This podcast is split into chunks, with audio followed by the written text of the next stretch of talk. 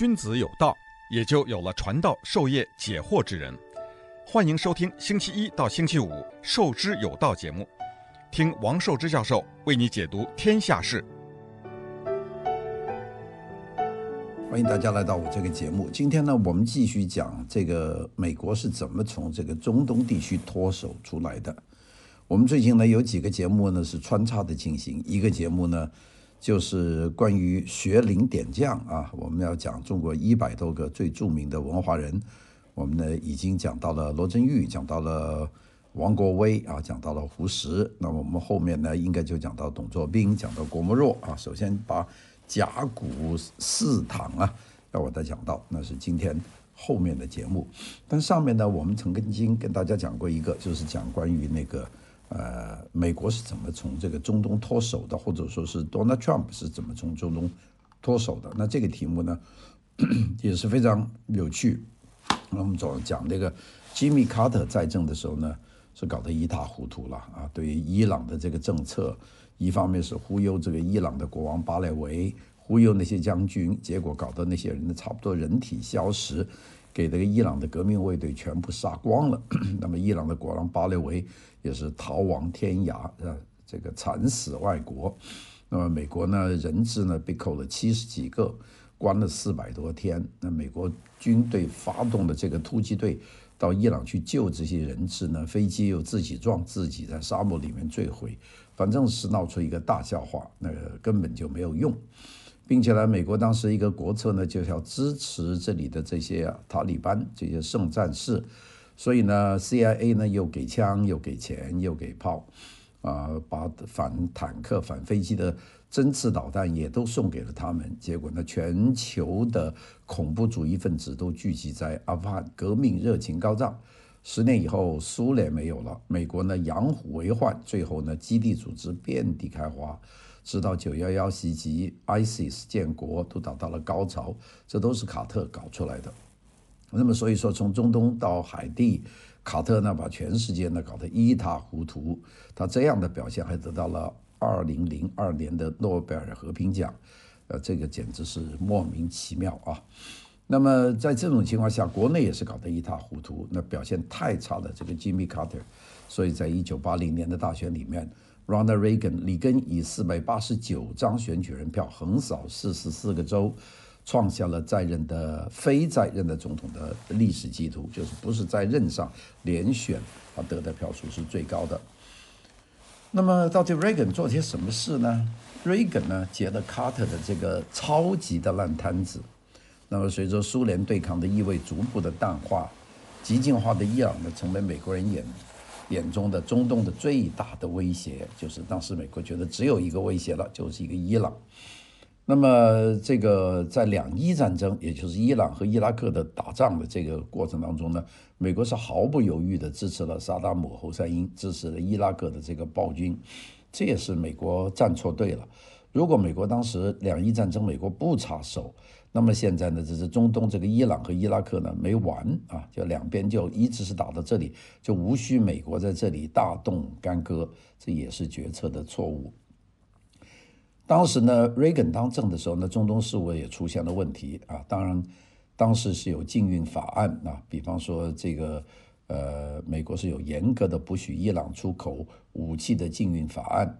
但是 Ronald Reagan 手下有些官员啊，比下比如这个国家安全顾问 Robert McFarlane，还有中央情报局的局长 Casey 啊，呃，大家记得还有一个上校叫 North 啊，诺斯，他们呢都为了解决这个美被伊朗扣押的七十多个美国外交官的这个人质的问题呢，那么就支持向伊朗卖武器，那个条件呢就是把人质放回来。结果呢，这就变成了一个 Contra 的这个丑闻了，就卖武器给伊朗。所以伊朗门事件的这恶果呢，一方面是破坏了里根的这个可信度，并且呢，还向全世界发送了一个错误的信息，表明呢，劫持人质是向美国、欧洲。这个争取政治和经济让步的有效工具，所以以后呢，美国的人质呢是一波又一波的不断的被劫持啊，这个就是 Ronald Reagan 的一步走错走出这这么样一个问题。好了，一九八四年又隔了四年以后，Reagan 呢再去参加这个继任的选举，他是狂扫四十八个州，他的对手蒙代尔蒙代尔仅在哥伦比亚特区和明尼苏达州获得了胜利。那么我们再看看他狂手狂扫的这四十八个州啊，那这这个都是支持他的，但是呢，哥伦比亚特区和明尼苏达州这两个地方呢，都是这个黑人命贵的重灾区啊，一个叫做 Deep State 的集中区，一个是多元化的典型区。那么在这两个区里面呢，也就是蒙代尔当时啊能够赢两个州、两个地区的话呢，靠的就是这个黑人命贵啊，就是 BLM 啊，就是那种极端的黑人权利的组织，是支持这个蒙代尔的，大概就是这么一个情况。那我们话说呢，就是一九八四年，也就是像几十年前了。好了，我们说这个布什呢，在这种情况下呢，就上台了啊。布什呢，做的什么呢？这个布什上台的，应该说，呃，跟着就是三个人，两个布什，老布什、小布什，一个克林顿，这三个人。伊拉克的当时的独裁者叫这个萨达姆，伊朗的独裁者呢叫霍麦尼。那个一个呢要复兴阿拉伯帝国，一个要复兴伊斯兰帝国啊，是这么两个人。所以这两个人呢搞不来，一个说我们阿拉伯人第一，那伊朗人不是阿拉伯人，是个波斯人嘛，所以他要复兴伊斯兰帝国，这么这就打起来了。其实呢，他们这个八年战争呢，我觉得打得挺好，因为两败俱伤啊，把这两个非常支持恐怖主义的国家互相打的，就是没有办法，牙都找不着。死掉了八百多万人，那个如果美国不在这里强加干预去支持萨达姆侯赛因呢，那这场战争恐怕还没完，就让他们继续打下去。美国或者全球呢，在中东这个地方呢，就没有了这么一个对全球的稳定能够呃加以骚乱的这样的两个国家，但是美国呢就就不不动。那当时打了八年战争的萨达姆侯赛因呢，国库空虚。并且呢，还欠了很多钱，那欠了沙特阿拉伯二百八十亿美元，欠了科威特一百六十亿美元。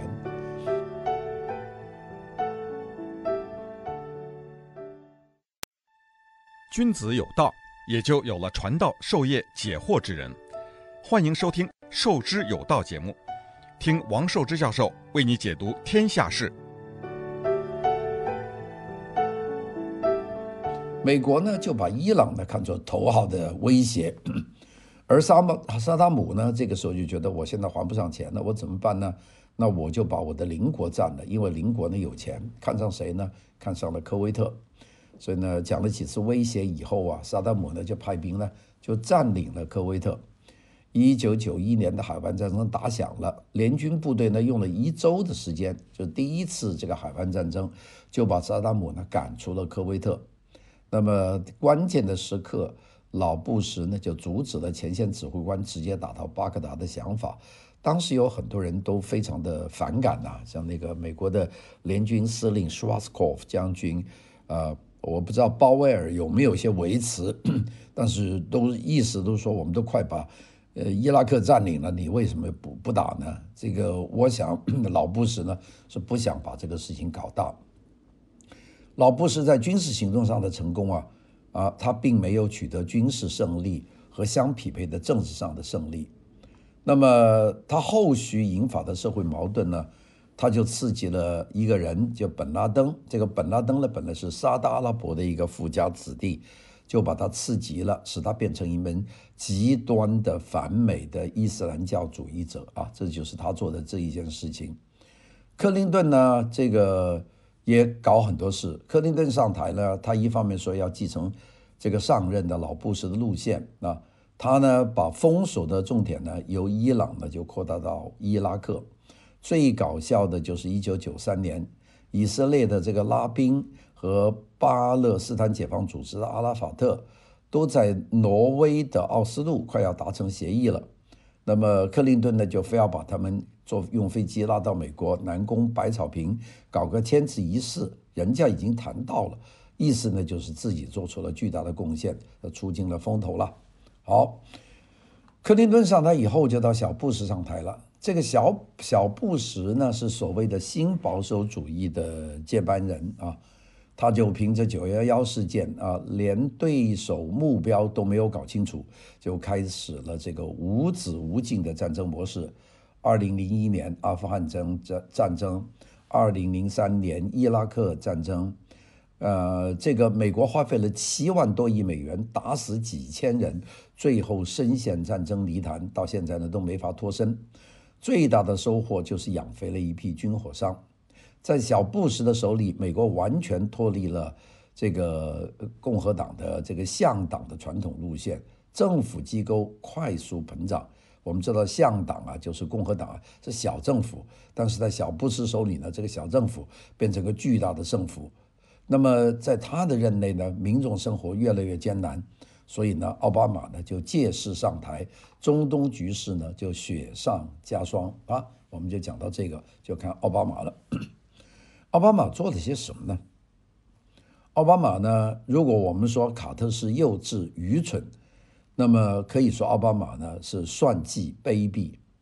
他是作为一个传统的反，典型的反传统革命者啊，他是。我用一句话形容奥巴马呢，就是内战内行，外战外行，是什么都做不了的。二零零九年，奥巴马刚上任就表了一个态，说将将为美国中东政策开启新的一页。啊，十月份他就得到了诺贝尔和平奖，表彰他在加强国际外交和各国人民之间的合作方面做出了非凡的努力。这个这个奖呢，连奥巴马自己都不知所措，实在是很掉份儿。但是奥巴马的所谓改变呢，只是对小布什的失败政策进行小调整，某些方面呢走得更远。当二零零一年欧洲民粹化浪潮在中东开花结果的时候，奥巴马表示支持，于是呢，埃及、利比亚、也门、叙利亚的群众运动呢就开始了。这个埃及呢动荡，所以呢最后推动了这个穆斯林的极端组织。穆斯林兄弟会上台，利比亚动荡，那到现在还在动荡，也门呢也动荡，一直搞内战打到现在，叙利亚更加悲催，直接散架，突然间的权力真空，催生了中东最生猛的这个魔头，就是伊斯兰国 ISIS 登上历史舞台，这些都是奥巴马做出来的。二零一五年，奥巴马同意这个核协议啊。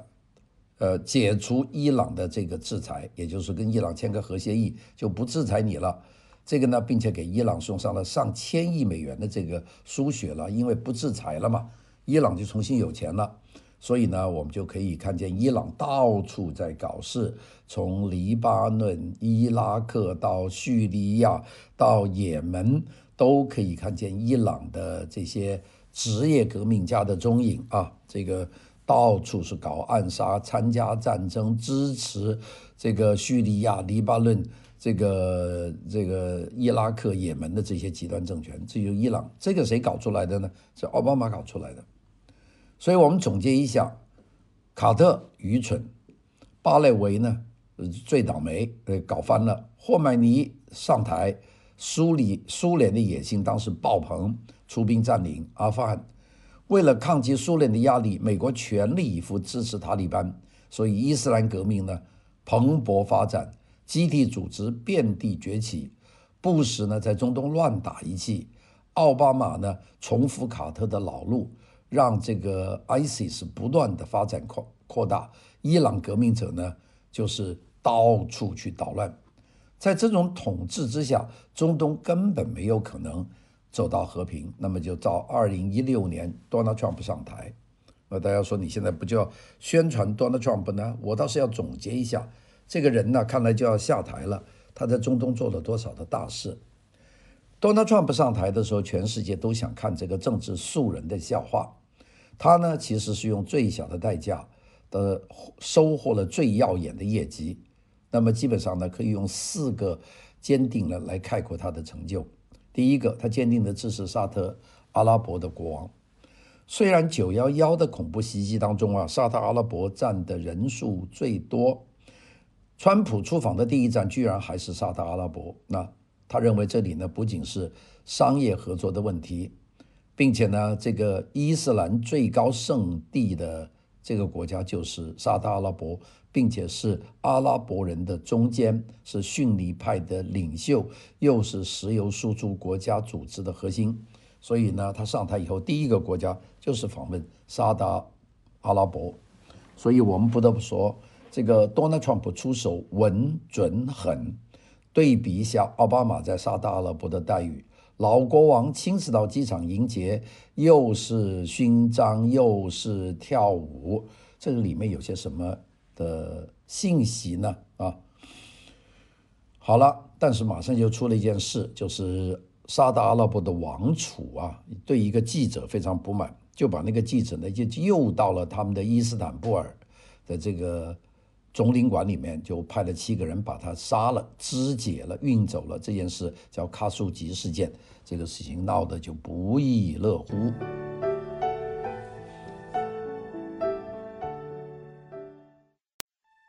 君子有道，也就有了传道授业解惑之人。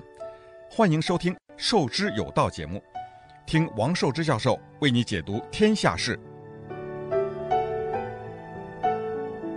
卡舒吉事件爆发以后，《纽约时报》和《时代》杂志大肆炒作啊，说现代社会怎么能够这么残忍呢？把一个人杀了，呃，进行肢解。川普呢，对这件事情呢，都有点意料，他淡化处理了这件事，所以很多人都在嘲笑他。川普呢，就是一个商人，他的目的呢，只是在签大单。公共问题哪有这么简单呢？记者、作家。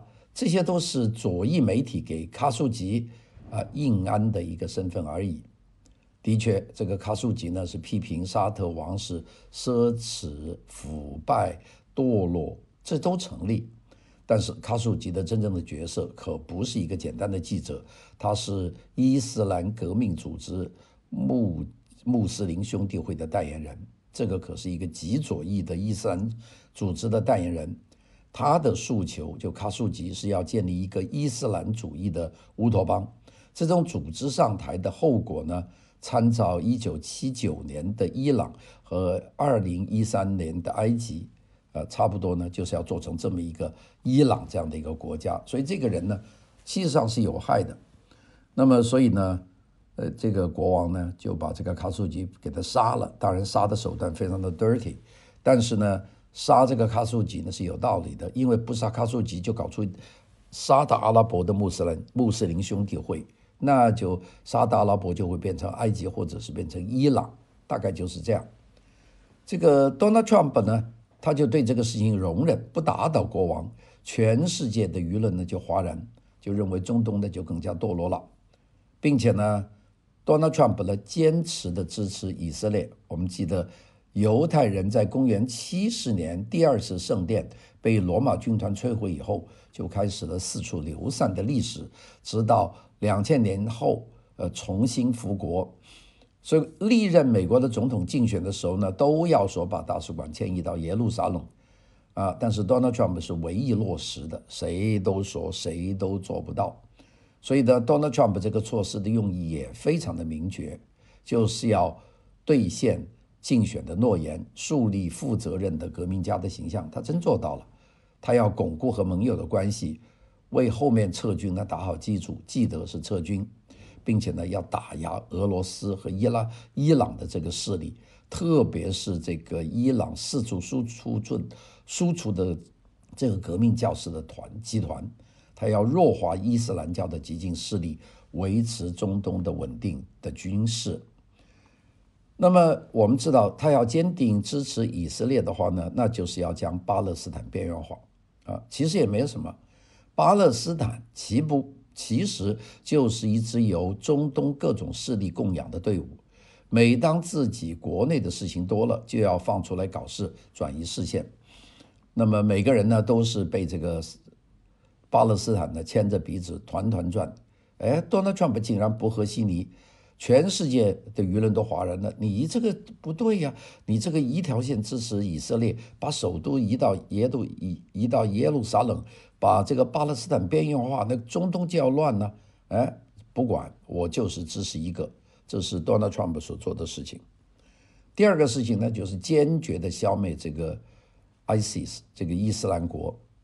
大家看见这个共和党的麦凯恩这个 McCain 和 ISIS 头目的合影，那大家觉得有些奇怪啊，怎么会这样呢？对于建制派来讲啊，早就不分什么共和党和民主党了，他们都是属于固化的利益集团的一个部分，在国内支持奥巴马的医疗保险案。在国外支持战争，目的是要维护美国的金融、军事、军工集团的利益，不惜代价保住权力，大概就是这么一个事情。奥巴马时代，一个阿萨德倒下去了，更加暴力的 ISIS 站了起来，而且越战越强。奥巴马一说再说，解决 ISIS 需要时间，意思是不好弄啊。傻瓜都知道，按照美军的实力，打垮 ISIS。不在于能不能，而在于想不想。结果呢？这个多纳转不上台，快刀斩乱麻，让当地美军自己放手干，几个月就把 ISIS 打残了。巴巴这个巴格达迪也被卡拉米勒的行动送上天堂，就把他干着就杀了。所以呢，几个月就把 ISIS 打败了。这奥巴马不是说时间吗？困难吗？这还有什么困难呢？我都把他干掉了。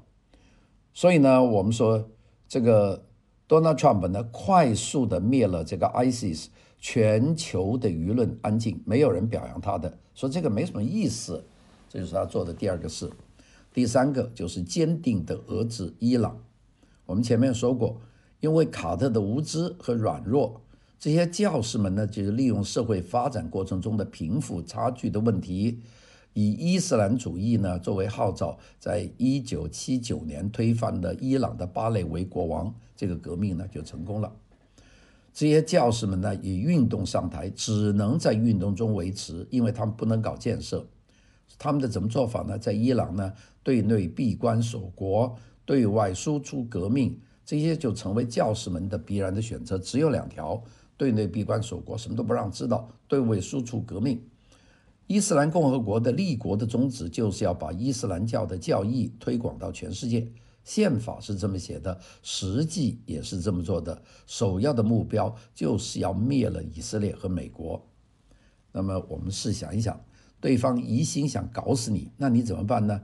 是绥靖还是压制呢？本来伊朗在长期的制裁下实力大伤，等到奥巴马上台以后呢，又是签协议，又是送钱。这些伊斯伊朗的教士们呢，开始在伊拉克、在叙利亚、在黎巴嫩、在也门等地呢，辛勤奔波，创造一起又一起的恐怖袭击。Donald Trump 上台以后呢，这个立马就做了。那上台怎么做呢？我们知道，Donald Trump 一上台以后就动手了。这个首先和伊朗终止了核协议，不跟你们谈了，你继续在做核，你根本没有听我的话，我把它停掉。所谓核协议，就是奥巴马签署的一个行政命令，未经国会批准成为法律，随时可以退出。所以，Donald Trump 退出协议呢，是他的职权范围的事情，谈不上违约。结果，全球的媒体呢都在骂他违约。后面的事情大家就看得清楚了。川普不仅恢复对伊朗的经济制裁，并且呢，把伊朗的那个情报头目苏利曼尼跑到了伊拉克去指挥恐怖主义的行动。啊！美国派了无人机把他宰首了，全世界当然哗然了。啊，我们知道这个圣城啊，库姆的清真寺升起了一面一面象征复仇的红旗。伊朗要报复了，大战要爆爆发了，中东要更乱了。说这些话，和全世界的某媒体刚刚相反，和全世界所谓知识界的判断相反，中东各方面开启了合作的模式。没有像他们说叫打仗了。我们知道，Donald Trump 是个久经风雨的商人，是一个政治上的素人啊。他但是也是一个成功的企业家，呃，非常厉害。那他怎么做到呢？他的决策依据是什么呢？我们说，人的思想力和行动力啊，有一个匹配的程度。根据匹配程度不同呢，政客分四种。啊，有一种是思想力强、行动力强，这是一种；第二种呢是思想力强，但是行动力弱，这是第二种；第三种呢思想力低、行动力强，这第三种；第四种呢，最差的思想力和行动力都低。呃，卡特应该属于最后这一种啊。那么大多数的当政者呢，是思想力和行动力都一般啊，我们把它叫做平庸的政客。这些思想力和行动力都强的政客呢，就叫做优秀的政治家。比方说，土耳其的凯莫尔、英国的首相丘吉尔、美国总统里根、英国首相撒切尔，这都属于这一类，思想力和行动力都超强。最烂的政治家呢，就是思想力差、行动力强的，他们能够把世界搞得一团糟。比方说希特勒，比方说美国总统罗斯福，比方说美国总统约翰逊，就是这一类啊。也就是说，思想能力差，行动能力强。那世界就乱七八糟了。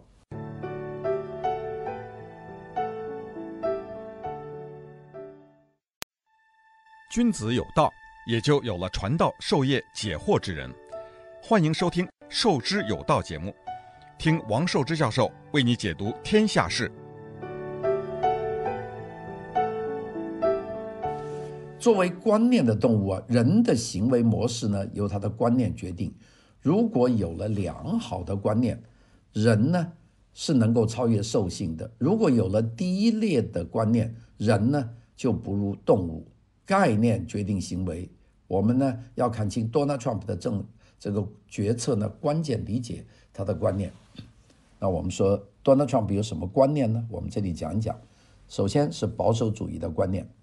保守主义不是通常的普世意义的某种主义，比方说伊斯兰主义、个人主义、自由主义、集体主义、国家主义，啊，这一种呢，其实是一种英美传统的公共思维方式。保守主义的根源呢，这个起源于这样的道德观啊，就是认为人都有罪。罪呢是与生俱来的，人性不可测、不可改造，人的认知呢有限，人的理性呢有限的，由此呢推断出他们的公共的概念啊，这个呢是其中的一点啊，我们说叫保守主义，他们呢敬畏的敬畏神，他们敬畏的是神，是创物主，不是人，所以人呢。就只能在神的面前跪下来啊，但是不能跟人跪啊。我们看这个黑人命黑的时候，这个大家就见到黑人就跪，这个保守主义是不认的。我只能跟神跪，我为什么要跟人跪呢？他并且这个规定，保守主义认为，不论是国王、教皇、总统、专家、科学家，都得跟神跪，但是呢，不能够跟人跪。人当中并没有那种高于神的。这样的对象啊，这就是疑点，这是第一条保守主义。第二个，他们认为人性不可改造，社会建设不能够以改造人性为目标，任何改造人性的愚蠢想法都会走向乌托邦啊。所以他们的认为就是人不完美，自然也就没有完美的制度，完美的社会。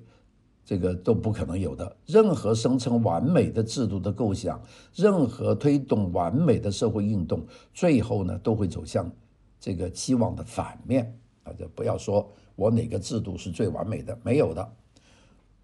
保守主义认为社会的演变是一个长期的复杂的过程，所以呢要理解传统，反对激进的社会变革，那种简单的推翻重建的设想。那都是空想，像伊朗这样推翻国王，你要重建，你不就扯淡吗？搞不行的。从保守主义理念看中东呢，就是这样。那我们看看怎么看中东？中东是人类文明的发源地，大概七千年以前，叙利亚的这个泰哈木克就已经建立了目前人类发现的最古老的城市的遗址。犹太教、基督教、伊斯兰教都是从中东兴起的，不断的向外。传播。公元七世纪的沙特阿拉伯兴起了伊斯兰主义，是沙漠的游牧民族发展出来的革命理论。它的神奇之处呢，就在于基督教的部分一神教的理论，又掺杂了东方的个体崇拜，把信徒群体啊塑造成人类历史上集体性最强的准军事化的团队。所以从诞生之日起呢，伊斯兰世界一直有着强烈的扩张性。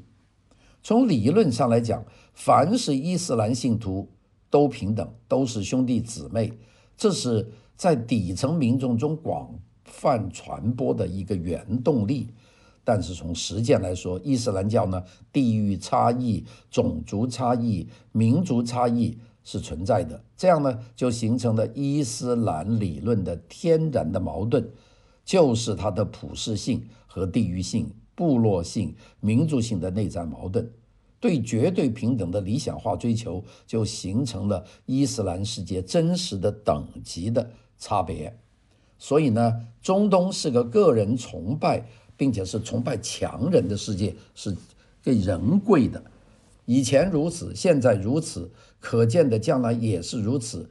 任何在中东的伊斯兰群体当中快速推行现行欧洲民主制度的想法呢，对社会秩序呢都是灾难。那我们讲到这里，大家就知道这个 Donald Trump 他的基本的构思是什么东西呢？就是保守主义的理念看中东。好了，我们今天讲到这里呢，我们下面呢就要讲讲中东的现状了啊。我们知道，在近代欧洲民族国家的概念的冲击下呢，全球的帝国秩序呢土崩瓦解。那么现在中这个中东地区呢有四种次序是什么呢？我明天再跟大家讲。